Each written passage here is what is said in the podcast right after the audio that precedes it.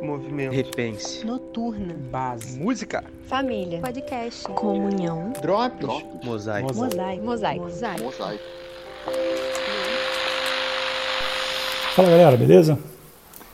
Espero que sim, espero que estejam todos bem. Hoje eu vou falar de uma coisa que eu tenho feito pra caraca nessa pandemia, nesse isolamento. Eu vou falar de pão. Eu tenho feito tanto pão, mas tanto pão, que começou como um hobby, um hobby que compartilhou com alguns amigos da igreja, tem sido bacana pra caramba compartilhar essa experiência, e que está virando até empreendimento. É muito bacana. Mas eu não quero falar só sobre pão, eu quero falar especificamente sobre fermento. Porque essa analogia do fermento tem me, tem me impactado pra caramba. É, o poder do fermento. E a gente tem uma figura fala sobre o fermento na Bíblia que é muito sensacional. E Jesus usa essa figura do fermento para falar tanto de coisas boas como de coisas ruins. É... Primeiro vamos falar das coisas boas.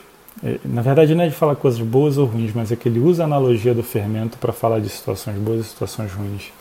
É... Ele vai falar da mesma forma como ele fala do grão de mostarda, que ele fala que é quando ele fala da parábola do reino dos céus comparado a um grão de mostarda e, e uma massa fermentada. E ele fala que o, o, reino dos céus é como se fosse um grão de mostarda, que, é, que mesmo sendo a menor das sementes, quando plantada se torna uma das maiores hortaliças. E vai falar a mesma coisa do, do fermento. Ele fala que o reino dos céus é como uma massa, é, é como um fermento que foi colocado numa uma grande massa e ele fermentou a massa inteira. Depois, Jesus tem uma, uma conversa com os fariseus e ele vai falar vai, fazer, vai usar a mesma analogia do fermento,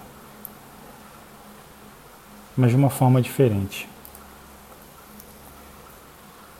Os fariseus eles chegam para fariseus e saduceus chegam para falar com Jesus pedindo um sinal. Está lá em, em, Mateus 16. Os fariseus e os saduceus aproximaram-se de Jesus e o puseram à prova pedindo-lhe que mostrasse um sinal do céu. Ele, ele respondeu: Quando a tarde vem, vocês dizem vai fazer bom tempo, porque o céu está vermelho. E de manhã, hoje haverá tempestade, porque o céu está vermelho e nublado.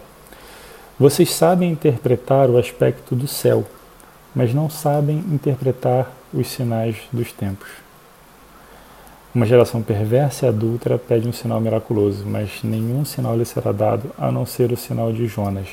Então Jesus os deixou e retirou-se. E logo depois disso, parece que parece ser uma continuação desse momento. Jesus fala do fermento dos fariseus e dos saduceus. Indo os discípulos para o outro lado do mar, Esqueceram-se de levar pão. Disse-lhe Jesus: Estejam atentos e, e tenham cuidado com o fermento dos fariseus e dos saduceus. E eles discutiam entre si, dizendo: É porque não trouxemos pão? E o texto continua falando que Jesus percebe que eles estão nessa discussão de pão e tudo mais, que ele falou do fermento, e eles não trouxeram pão. Ele, Jesus para, para todos os discípulos e fala: Cara, vocês não entenderam ainda? Vocês não lembram da multiplicação de pães e peixes? Não é porque vocês não trouxeram pão que eu estou falando isso. Como é que vocês não entenderam ainda? Não, não, não é de pão. Estou falando para vocês tomarem cuidado com o fermento dos fariseus e dos saduceus. E aí ele estava falando que com esse fermento ele queria dizer ensino dos fariseus e dos saduceus. Fermento numa massa, vamos colocar aí um pão de, sei lá, uns 700 gramas ele vai ter, sei lá, 5% desse peso em fermento. Se bobear até menos. Menos até, menos. Dá para dá colocar menos. Fermento, fermento mesmo, ele vai ter sim, menos de 5%. A gente está falando de 700 gramas serem fermentados por 35 gramas de fermento. Você vai misturar isso tudo e tem massa de pão que dobra de volume assim fácil com esses 35 gramas de fermento, que em uma hora ela já dobrou de volume. O fermento tem um poder muito forte, muito grande. se o seu fermento for bom, se, se você for fermentado por aquilo que é bom, você vai encher de coisa boa. Se o seu fermento for o Espírito Santo, se o que te fermentar for o Espírito Santo, se o que te fermentar for a oração, se o que te fermentar forem as boas obras, se o que te fermentar for a comunhão com Deus, você está contribuindo para o reino dos céus na terra, para a implantação do reino dos céus. Você está sendo fermentado pelo Espírito Santo. Sabe essa analogia?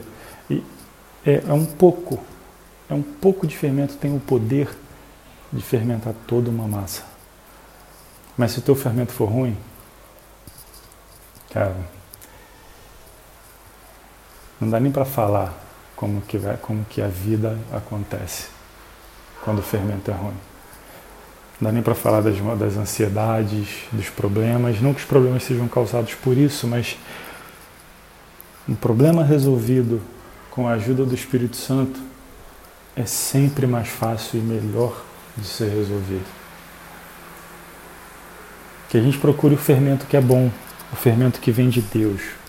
Que a gente se deixe fermentar pelo fruto do Espírito.